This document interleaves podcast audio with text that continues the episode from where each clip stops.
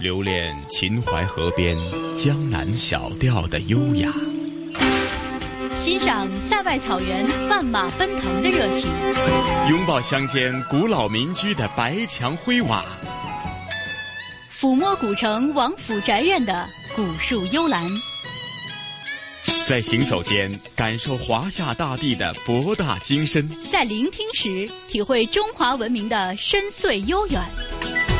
这里是华夏之声台和香港电台普通话台联合制作播出的《魅力中国》。收音机旁的听众朋友们，国际互联网上的所有的海内外的听众朋友们，你们好！欢迎大家在听过了中午十二点的新闻简报之后，又开始了今天的《魅力中国》的节目内容。我是普通话台的晨曦。相信呢，大家已经是听过了我们这个星期节目内容的节目宣传声带，提到的就是我们依然是延续我们近期的一个专题系列，那就是“魅力中国城市新跨越”。这个星期将会带大家去到的地方是普洱。相信这个以茶而得名的城市，它有着厚重的人文历史，当然还有包括它的茶文化，更是令人神往已久。当然。多姿多彩的少数民族的风情，还有着非常悠久历史的茶马古道。其实，更多的节目内容，接着下来的节目时间，就不妨和大家一起聆听，在刚过去的星期三，在当地的一个现场直播录音。聆听城市的声音，见证跨越的力量。衔东海，跨云贵，它是腾飞的巨龙；起山巅，入南川，它是翱翔的雄鹰。魅力中国，城市新跨越。中央人民广播电台华夏之声、香港之声、香港电台普通话台携手内地及澳门五十六家电台联合直播。收音机前的听众朋友，互联网上的网友，大家好，我是中央人民广播电台的主持人曼斯。朋友们，大家好，我是普洱人民广播电台的节目主持人阿铁。由中央人民广播电台、华夏之声、香港之声、香港电台普通话台携手内地及港澳五十六家电台联合制作的大型直播节目《城市新跨越》。二零一六年第二站，我们来到了被称为“天赐普洱世界茶园”的云南普洱。我们在被誉为“世界茶园”、“中国咖啡之都”的适宜人类居住的城市普洱，向港澳及内地的听众朋友、网友朋友们问好。我们今天的节目是通过广播和互联网的方式同步音视频直播。通过视频观看我们直播的朋友们可以看到，我们两位主持人今天穿的都是少数民族的服装。没错，曼斯所穿的是拉祜族的民族服装。我穿的是傣族的民族服装。嗯，是的，我们感到有点遗憾的是呢，直播间不可能容纳下更多的主持人。要不啊，我们就会把云南生活居住的所有民族服装都穿上，展示给大家。所以呢，我们只是象征性的穿上民族服装，向大家展示一下云南的多民族文化风情。那么在直播的过程当中呢，大家有可能哈会听到这种哎小小的哗啦哗啦的声音，大家不要奇怪，这是我身上漂亮的银片片所发出来的声音。对，今天曼斯。穿的非常的漂亮，好，谢谢。嗯，阿铁啊，呃，我觉得普洱的名字很好听哈。那普洱它具体有什么含义呢？普洱是哈尼语，普是寨子，哦，洱是水湾，那这个普洱就是水湾大寨的意思了，它带有亲切的家园的含义。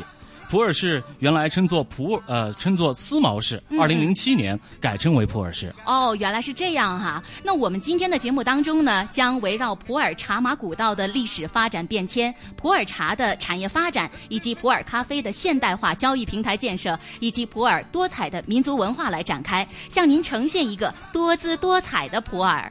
嗯。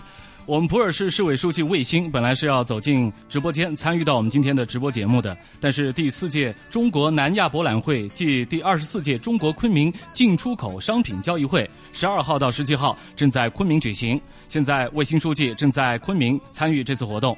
临行之前专门接受了记者彭飞的采访。稍后的节目中，我们会为大家播放之前对卫星书记的采访录音。同时，在直播的过程当中，普洱市茶叶咖啡局局长卢涵以及普洱民族专家、民族文化专家教授黄燕还将参与到我们的节目。稍后会请他们分别为听众朋友介绍普洱的历史文化和发展理念。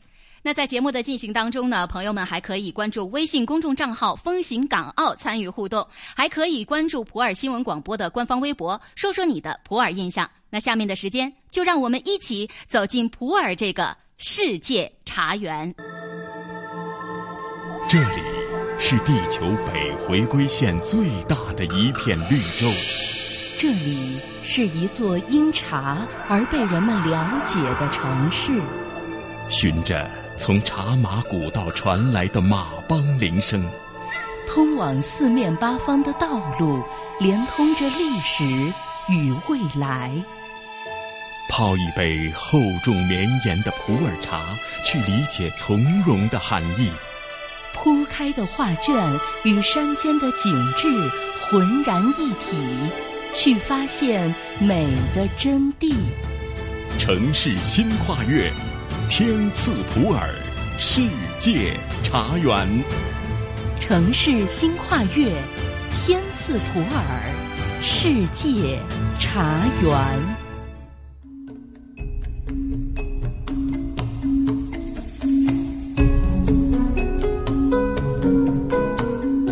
欢迎听我们继续收听我们的节目。嗯，要问一下，美丽漂亮的曼斯 是第一次到普洱来吗？对，是的，第一次来。那到普洱之前会对普洱有怎样的一些想象？来到普洱之后又有什么样的新的感觉呢？嗯，我相信啊，很多朋友都和我一样，对普洱的印象都是从这个普洱茶来的，知道这里有正宗的普洱茶。那其他关于普洱的印象呢？其实我是查资料来获得的，比如有普洱是国务院批准的首个国际级绿色经济试验示范区，还有中国咖啡之都。那来到普洱之后呢？这两天我们还品尝到了普洱的美食，去到了古茶园，也看到了彝族的刺绣、傣族的织锦，走访了古镇等等。那感觉啊，这里值得我们发掘的东西实在是太多太多了。我刚来到普洱的时候呢，给我的第一感觉哈，就是满眼都是绿色，满山都是茶树，扑面而来的是茶和咖啡的芳香，还有就是清新的空气呀。是的，那现在我们的普洱已经建成了国家园林城市、国家卫生城市、国家森林城市。普洱茶、普洱咖啡都是普洱的一张张亮丽的名片。普洱是彩云之南的一个融生态。资源、文化、民族文化于一体的城市，也是一个和越南、老挝、缅甸相邻的城市。国境线长四百八十六公里，澜沧江纵贯普洱全境，与境外的五个国家相通，具有一市连三国、一江通五邻的独特区位。在历史上，就是中国大西南的重要门户了。嗯，没错。我想很多人和我一样，知道普洱，了解普洱是因为普洱茶。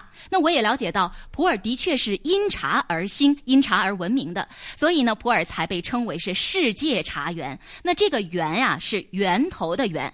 我查阅资料知道，普洱人民与茶结缘已经有三四千年的历史了。那么，普洱作为闻名世界的茶马古道的重要源头之一，从历史到现在，这种贸易区位优势体现在哪些方面呢？我们来听一下普洱市委书记魏新的介绍。这个普洱地处湄公河次区域区合作的中心。是我国面向南亚、东南亚这个辐射中心的一个前沿窗口。从唐宋时期开始，一代又一代的普洱的马帮人啊，就是怀揣着走出大山、走向世界的梦想，在崇山峻岭之间开辟了五条连着内地、接西藏、抵京城、通世界的南方丝绸之路，也就是茶马古道。一条呢。从普洱的临洱县起源，一条是经昆明到北京，啊，一条呢是经西藏到尼泊尔等国，呃，一条是经越南到欧洲，还有一条是从普洱的孟连县到缅甸和印度，还有一条是呃到老挝和中南半岛，所以普洱茶呢也由此啊走向世界，名扬四海，普洱成为当之无愧的世界茶园、茶马古道的源头。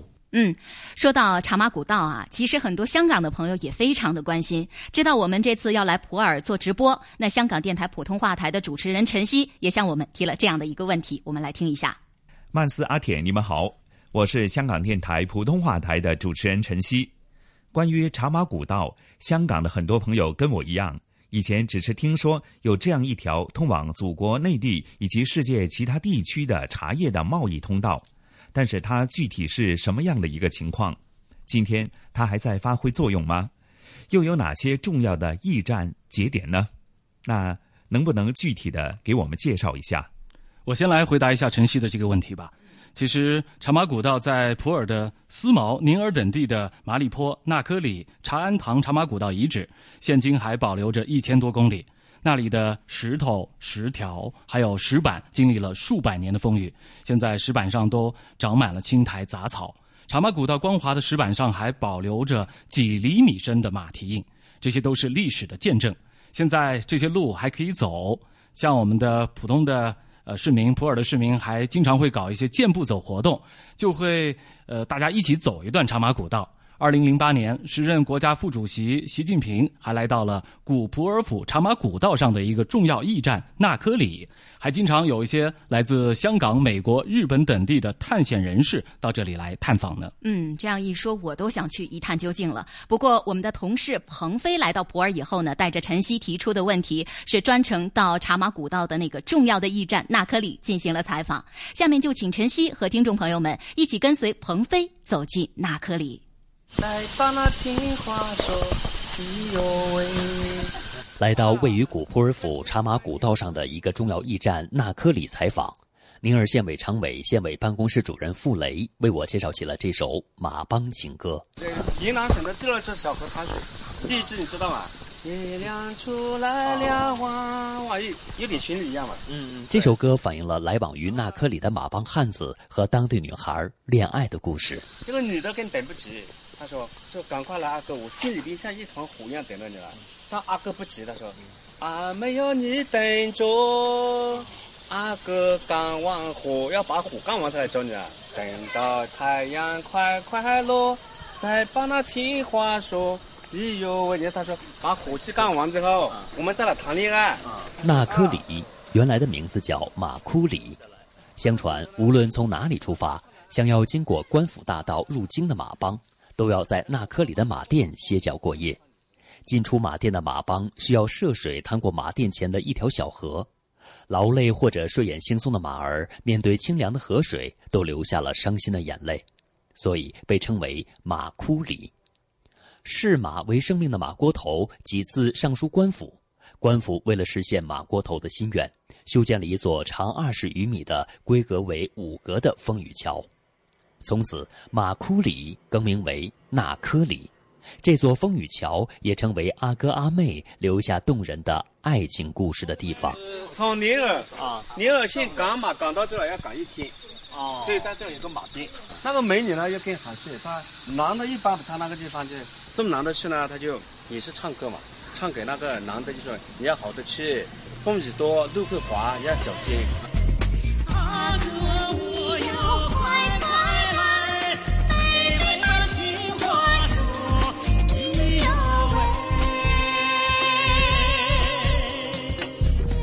走过风雨桥，沿着充满历史沧桑感的茶马古道前行，我们来到了驿站老板李天林的家。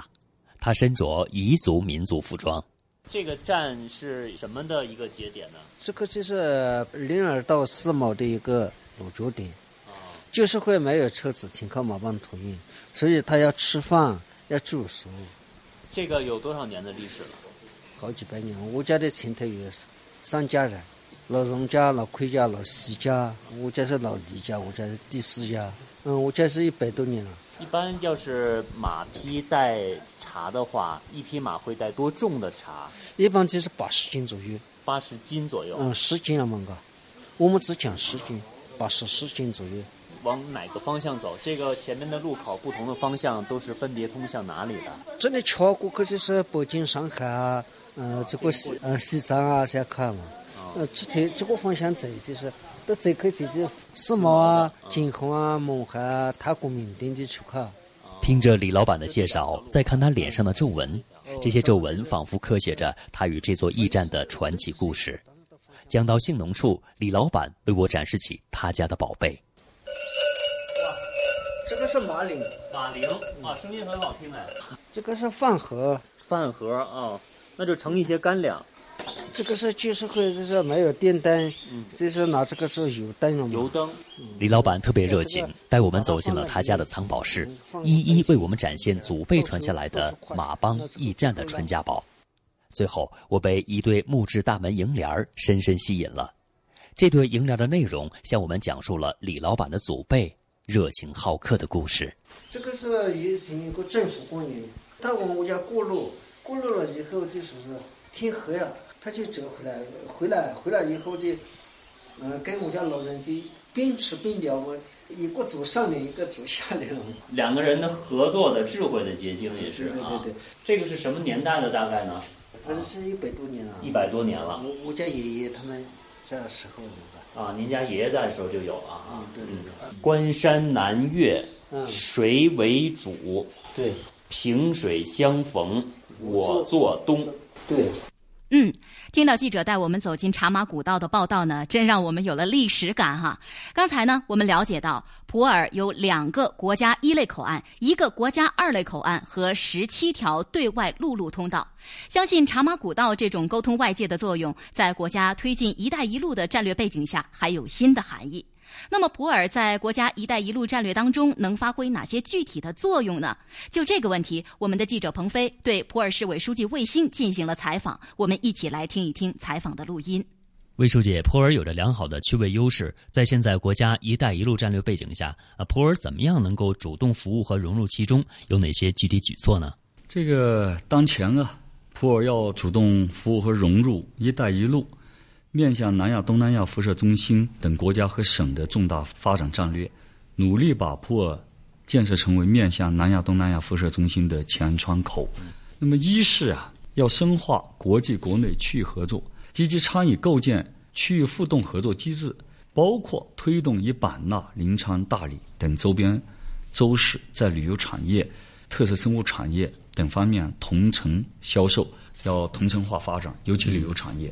有没有就是和港澳同胞的一些措施，吸引他们来到普洱旅游啊，或者是兴业呃安家呢？呃，也想了一些办法，制定了一些措施，呃，这个生态旅游、呃茶文化旅游、健康旅游、大健康，也有些针对港澳台地区的，因为普洱茶最早出名是从港澳台，嗯。呃等等地区这个这个扬名的，而且港有很大的市场。二是加强对外开放平呃这个平台的一个载体的建设，大力发展飞地经济，整合提升打造破特色生物产业、现代林产业、边境贸易加工三大工业园区，加快产业集聚发展，要积极争取并推动新设孟连、勐阿国家级边河区，努力争取国家支持建设中老粤三国跨境经济合作区。积极谋划思茅口岸城市建设，加快推进思茅港复航，推动龙湖口岸列入国家口岸发展规划，争取呃这个思茅机场迁建申报为口岸机场，打造空港经济区。嗯，魏书记说到空港，我想呢，深化国际国内区域合作，搭建平台载体建设，从硬件上来说都是离不开更加便捷的交通的。那么在推进交通建设方面，咱们普洱有什么举措呢？那么在高速公路方面，“十三五”期间啊，重点要推进七条高速公路呃这个建设，力争“十三五”末高速公路啊建成和在建的呃里程数啊达到一千多公里，要实现啊在破境内十个县区县县通高这么一个目标，全面建成中心城市到各县交通的这个时间啊两个半小时的呃交通时空圈。铁路方面，规划建设一组四支两过境的铁路网。“十三五”期间，就普洱市将彻底告别没有铁路的这么一个历史。航空方面，规划建设两个支线机场，同时啊，我们积极推动景东、墨江六个通用机场建设。三呢是推进互联互通，开辟国际大通道。第四个方面啊，就是要大力发展开放型经济，以产业聚集。为招商引资的目标，面向发达地区，瞄准世界和中国五百强，啊，这个也包括大量的港澳台地区的企业。嗯，策划推介引进一批大项目、好项目，加快推进茶叶、咖啡等五大外贸进出口基地建设，积极寻求发展橡胶、机电等六大边境贸易加工业。争取恢复异地办证，推动边境区域旅游一体化，同东南亚边境旅游合作，啊，包括的港澳台，嗯，啊，推动通关便利化，优化软环境。好，谢谢您，魏书记。听了卫星书记的话，我相信茶马古道在与国家“一带一路”战略完美结合的政策下，一定会发挥更大的经济文化作用。那刚才卫星书记也提到了普洱特色产业茶叶和咖啡。那我们的记者小东也到古茶园进行了采访，我们来一起听一下他了解的情况。各位好，我是中央台记者小东。在普洱的发展过程中，茶是非常重要的组成部分，而景迈山古茶林更是扮演着非常重要的角色。我们先来听一下普洱市澜沧县宣传部副部长张华介绍有关这里的情况。连片面积它有二点八万亩嘛，然后有一千八百多年的种茶的历史。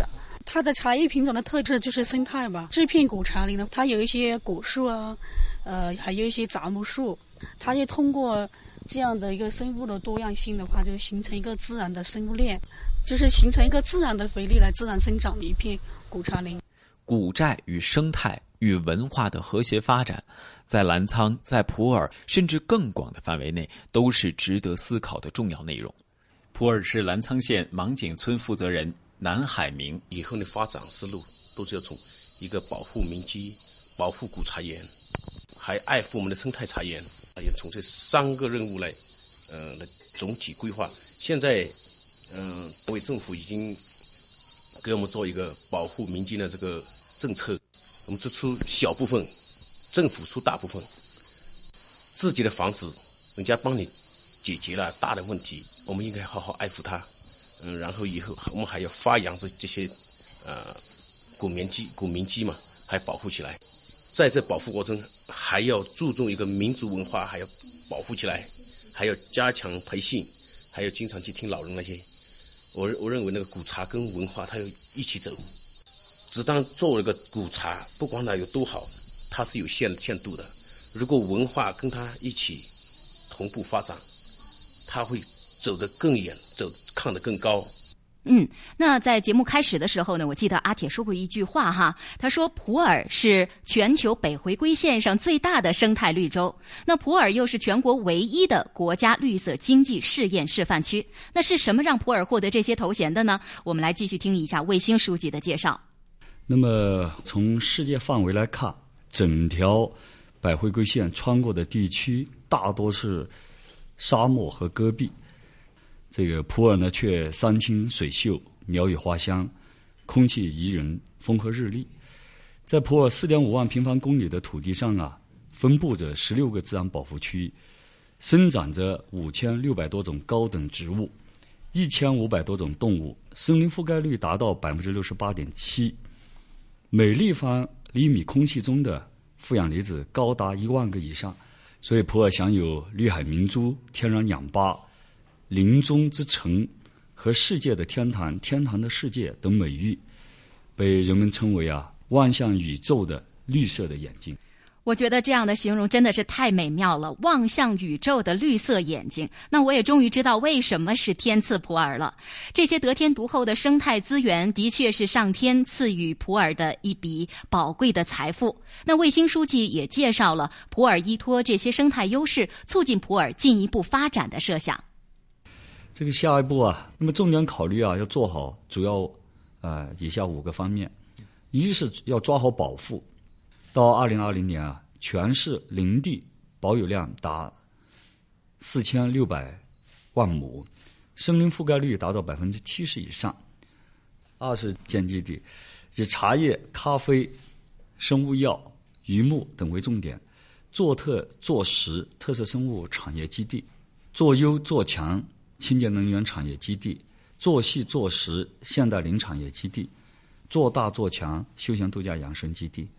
三呢是抓示范，逐步形成覆盖城乡的全社会绿色发展体系。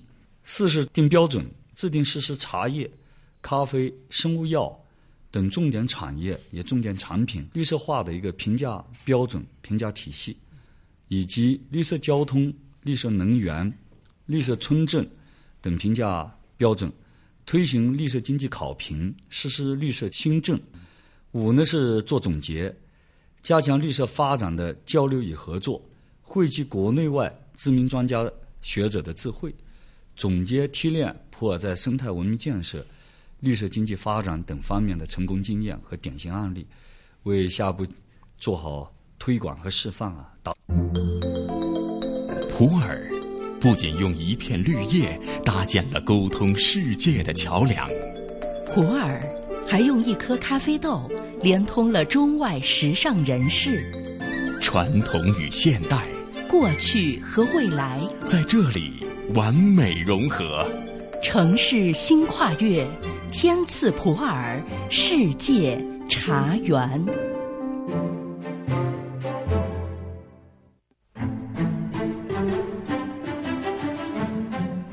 听众朋友，您正在收听到、收看到的是由中央人民广播电台华夏之声、香港之声、香港电台普通话台携手内地及港澳五十六家电台联合制作的大型直播节目《城市新跨越》，天赐普洱世界茶园。我是普洱人民广播电台的主持人阿铁。我是中央人民广播电台的主持人曼斯，在节目进行当中，朋友们还可以关注微信公众账号“风行港澳”参与互动。朋友们还可以关注的是普洱新闻广播的官方微博，说说你的普洱印象。哎，阿铁啊，刚才你说普洱还有“咖啡之都”的称号？没错，我们普洱有三宝。嗯，茶叶、嗯，咖啡和石斛。哎呀，真的是三宝哈。那说到咖啡，我们知道香港是时尚之都，中西文化在香港交流荟萃，很多人都爱喝咖啡。那我们今天的节目呢，还请来了香港紫金杂志的记者冯林。接下来呢，我们就请冯林来介绍一下他的感受。好，我是香港紫金杂志的记者冯林，很高兴在这里跟大家分享一下香港的咖啡故事。如果大家去过香港的话，就可以在香港的大街小巷和各种商场写字楼里看到，遍地都是咖啡厅。那么我这里有一组统计数据，里面说到香港人人均每人每年要喝掉五十杯咖啡。可能大家听五十杯咖啡这个数字不是特别的大，但是有另一组数据来对比，就是欧洲国家瑞典，瑞典人每人每年只喝掉八杯咖啡。这样比较下来的话，可以说香港人对咖啡的需求量是瑞典人的差不多六倍多，可见咖啡在香港人生活中是非常重要的。那么，我个人对香港咖啡文化的理解是，它是有一个渐变的过程，也就是从最初的饮食饮品文化，逐渐发展成为一种生活方式，让人们学会慢下来，在快节奏的香港坐下来体验品味这样的一杯慢咖啡。在逐渐到今天，我认为它又开始形成一种新的社交文化，甚至在逐渐培育出一些经济链条。比如说，现在香港有很多的咖啡协会、咖啡文化促进会和咖啡社群社交网站。那么这些机构会不定期的举办各种呃线下的咖啡品鉴会，教大家学习怎么去烘焙咖啡、怎么做咖啡拉花，同时还会举办各种的跟咖啡有关的比赛。那么这些都非常有意思。我也强烈建议大家今后有机会可以去实地体验一下。我正好上个月采访北京师范大学的于丹教授，他对香港的咖啡文化也非常的熟悉。他在采访中特别提到说，能不能把我们茶文化更多的引入到西方咖啡文化盛行的香港，让这两种饮品真正的在文化上形成一种活色生香的水乳交融。那么我。很高兴、很惊喜的发现，在普洱有两种天赐的保障，就是普洱的茶和咖啡。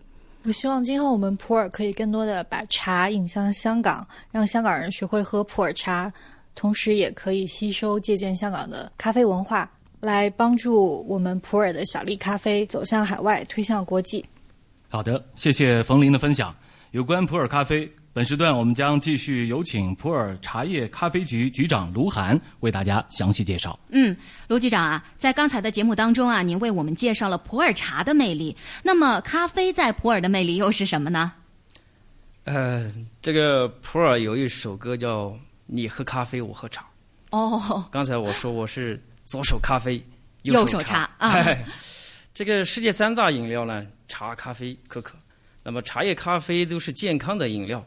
普洱呢，刚好又有茶又有咖啡，嗯，世界两大健康饮料呢都在普洱集合了，这个世界上可能真是绝无仅有的。呃，前几天有个专家说呢，呃，他的想法是叫做普洱茶好，咖啡更香。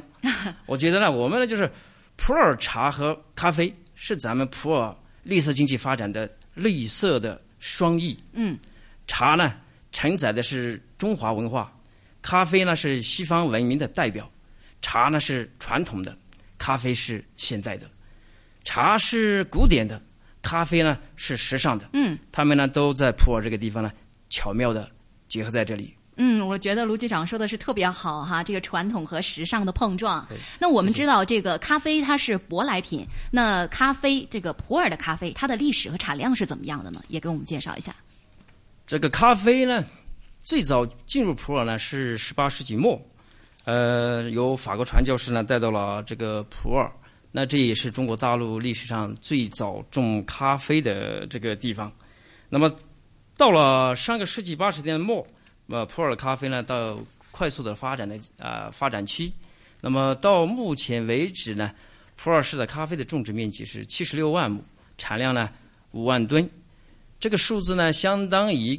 肯尼亚一个国家的产量啊，那么中国的咖啡呢，在云南就是百分之九十的产量呢在云南。嗯，云南的咖啡呢有一半在普洱，所以呢我们可以说呢，普洱咖啡占了中国咖啡的半壁江山。嗯，哎，所以呢中国果品流通协会呢看到这个就授予我们一块牌匾，叫中国咖啡之都。那么不仅普洱咖啡呢面积产量占了中国的一半以上，而且呢它的品质呢非常的优异。我们这几次深度赛的结果呢证明了普洱咖啡它也是世界精品咖啡的一个重要的产地。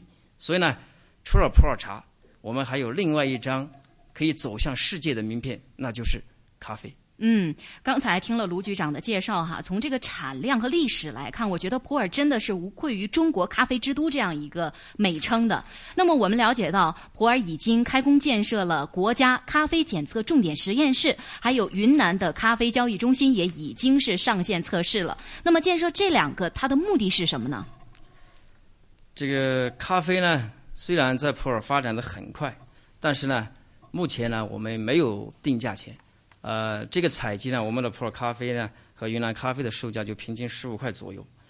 那么现在呢，咖啡的消费市场呢是增长的很快，主要的消费的国家呢就是欧美、日韩这些地方。呃，在中国呢，这个咖啡的增长速度呢也是非常的快的，啊，百分之十五到二十的增长速度。那么普洱的咖啡和云南的咖啡呢都增长很快。我们呢到二零二零年，整个普洱的咖啡呢可以到十万吨左右，嗯，这样的一个数字。那么现在呢，我们呢就想，呃，不仅中国人要喝国外的好咖啡，那么我们也要把中国的咖啡，我们云南的普洱的咖啡呢，推荐给世界的各地的啊喜爱它的人。嗯嗯。所以呢，我们要建一个交易中心。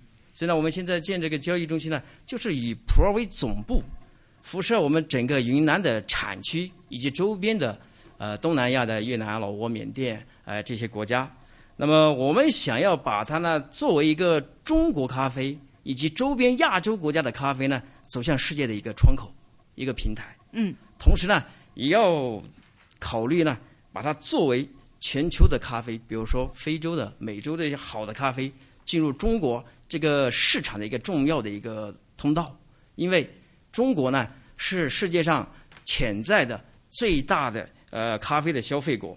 那么这样的话，它就是一个双向的通道，啊，走出去和进来的。那么我们希望呢，呃，在普洱呢建立亚洲的一个咖啡中心，它会是一个咖啡的一个展示中心、价格形成中心、信息中心、交易中心、物流中心、数据中心和配套的服务中心。我们希望建成除了纽约和伦敦之外的咖啡的第三级，以人民币为定价机制和系统标准的咖啡交易中心。嗯，听了卢局长的介绍哈，我们从中也能够听出来，普洱作为中国咖啡之都的这个信心和愿望哈。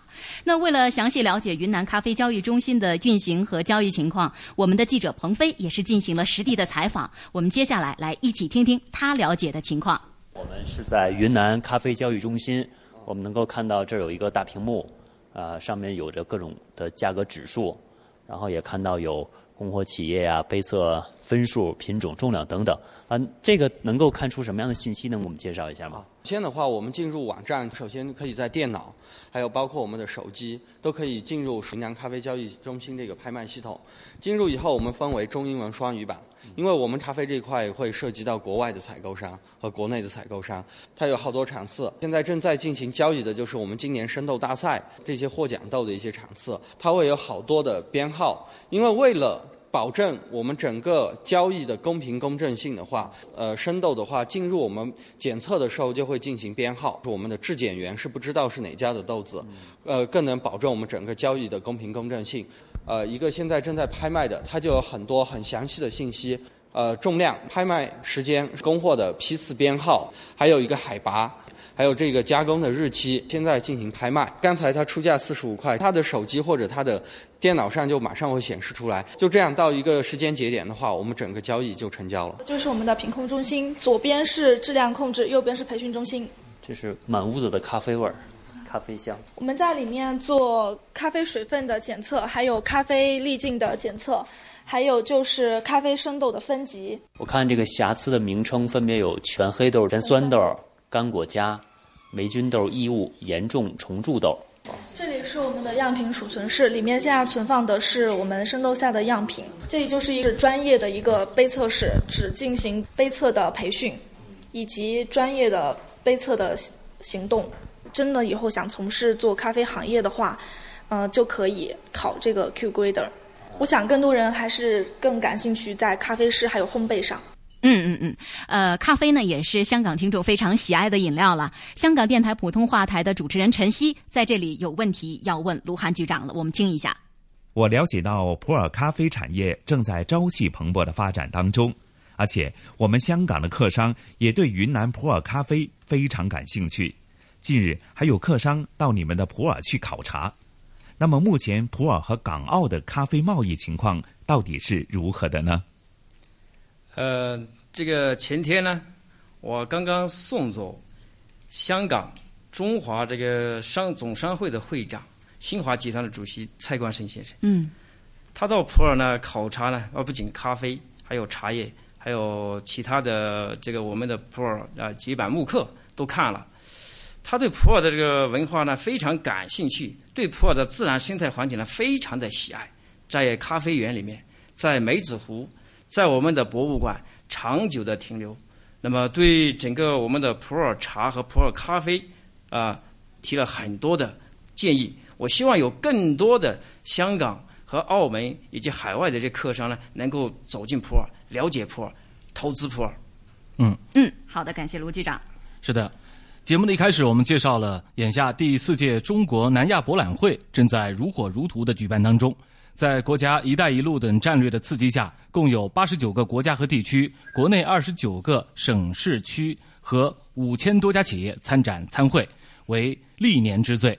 下面我们连线正在南博会现场采访的央广记者李腾飞，了解一下相关的情况。嗯，李腾飞你好。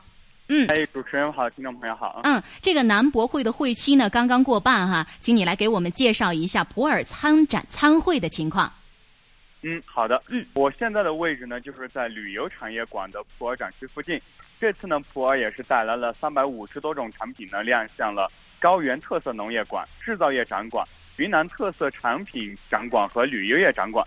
像咖啡、茶叶、生物制药等等呢，也都是凸显了创新绿色普洱这样的一种发展理念。从我在南博会现场的直观感受来说呢，“一带一路”战略的影响啊，可以说是无处不在。本届南博会呢，不仅从规模上、范围上，而且从具体的展览展示、合作论坛等等内容呢，都更多的把焦点汇聚到了“一带一路”沿线国家的交通基础、创新合作、跨境金融、旅游等等方面，更像是这些国家和地区呢，借助南博会的平台啊，一起共谋发展、交流沟通。实现亲诚汇融、合作共赢。主持人，嗯，看来这个普洱参会的情况是非常的好哈。那你在现场有没有见到香港的客商呢？还有就是本届南博会上出现了什么样的香港味道？给我们讲一下。嗯，这次呢，香港是连续第三次参加南博会了。我也是刚刚逛了位于十一号馆这样的一个香港馆。这次的香港馆面积啊，超过了一千一百平呃一千一百平方米，不过呢，却没有实体的商品出售。主办方说，他们希望通过图片、展板、影片等方式呢，来彰显香港文化和香港精神。络绎不绝的观众呢，最喜欢的可能就是绿皮的叮叮电车模型、一人多高的漫画形象布金云塑像、警察乐队、赛马场景和创意设计等等了，纷纷的驻足拍照。可以说啊，香港馆香港馆呢确实很香港，主题突出，大气时尚。这边的工作人员说呢，香港作为国际的金融、航运、贸易等等中心呢，更应该以开放的姿态和胸怀呢，去迎接“一带一路”战略全球化大背景下的时代机遇，担当起投资者、中介者等等角色，与南亚、与呃与云南、与南亚、东南亚呢，更多的互惠合作，实现多赢的局面。主持人，嗯，好的，通过你的介绍，我们确实感受到了浓浓的香港味道。好的，谢谢你的介绍，谢谢你的连线，再见。再见。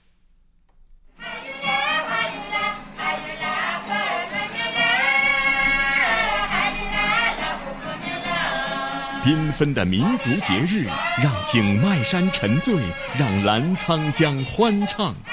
多彩的民俗风情，凝结着淳朴和智慧，承载着激情与梦想。精彩的故事，动人心弦；绚丽的传说，源远悠长。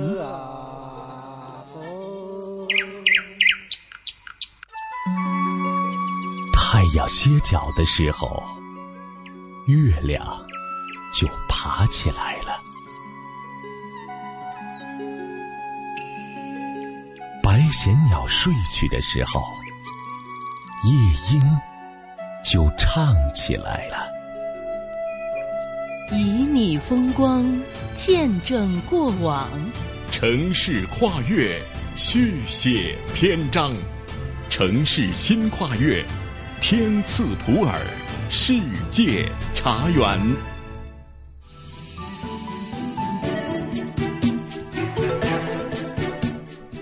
您这里正在收听、收看的是由中央人民广播电台、华夏之声、香港之声、香港电台普通话台携手内地及港澳五十六家电台联合制作的大型直播节目《城市新跨越·天赐普洱世界茶园》。我是中央人民广播电台的主持人曼斯。大家好，我是普洱人民广播电台的主持人阿铁。普洱历史悠久，文化多元，这里有二十六个民族，其中有十四个世居民族。展开普洱的历史长卷，各民族人民彼此之间包容共生、和睦相处，长期以来形成了你离不开我，我离不开你的民族关系。嗯，说的真好。这里是地球北回归线最大的一片绿洲。这里是一座因茶而被人们了解的城市。循着从茶马古道传来的马帮铃声，通往四面八方的道路，连通着历史与未来。泡一杯厚重绵延的普洱茶，去理解从容的含义。铺开的画卷与山间的景致浑然一体。去发现美的真谛。城市新跨越，天赐普洱，世界茶园。城市新跨越，天赐普洱，世界茶园。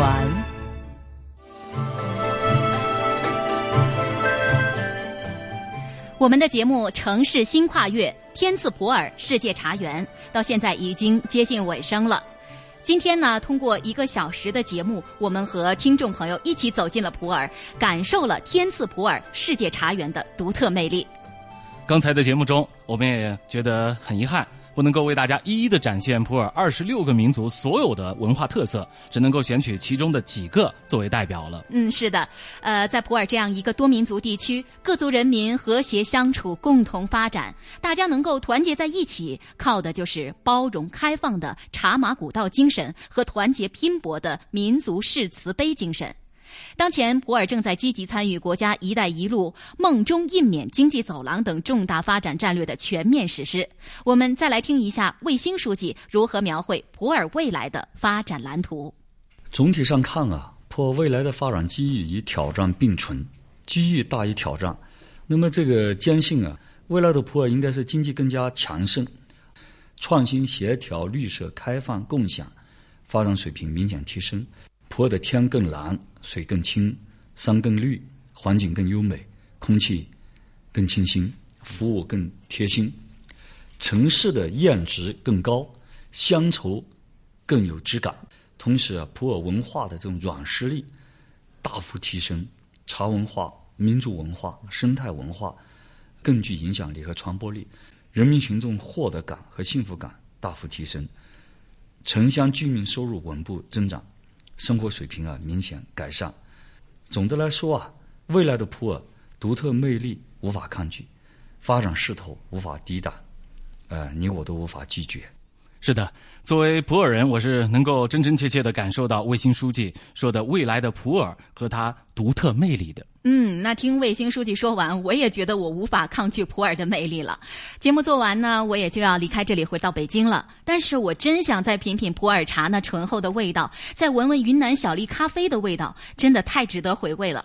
我相信啊，来自港澳地区的朋友也会和我一样，对普洱有些不舍，对到普洱来旅游兴业充满了期待。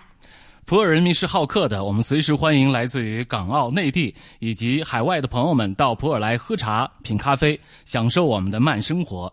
这里有天赐普洱的生动故事，有民族民间的美丽传说，也有保护北回归线上最大的绿洲的强烈意识。请您记住，天赐普洱世界茶园。如今的普洱社会和谐稳定，彰显着普洱的人文魅力。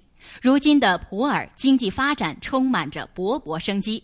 一项项记录连续刷新，一次次创新，精彩纷呈，一个个构想变成了现实。开创普洱特色之路，打造普洱品牌，成就普洱巨变。普洱人民正处在谱写普洱发展史上辉煌篇章的历史时期。听众朋友，到这里，我们城市新跨越天赐普洱世界茶园节目就要结束了。希望本期节目能给您留下了对普洱的深刻印象。如果您想更加深入的了解普洱民族文化的无穷魅力，欢迎您六月二十九号和三十号到广州观看大型原生态歌舞《天赐普洱》。感谢您一个小时的陪伴，朋友们，再见！再见，朋友们，欢迎您到普洱来。这里是华夏之声台和香港电台普通话台联合制作播出的《魅力中国》。好了，在刚听过了我们这一期《魅力中国城市新跨越普洱篇》的节目内容之后呢，今天的《魅力中国》的节目内容很快又得告一个段落了。那晨曦为您挑来的一首歌曲是来自那英所演绎的《云南美》。那约定大家下星期同样的节目时间，咱们再会。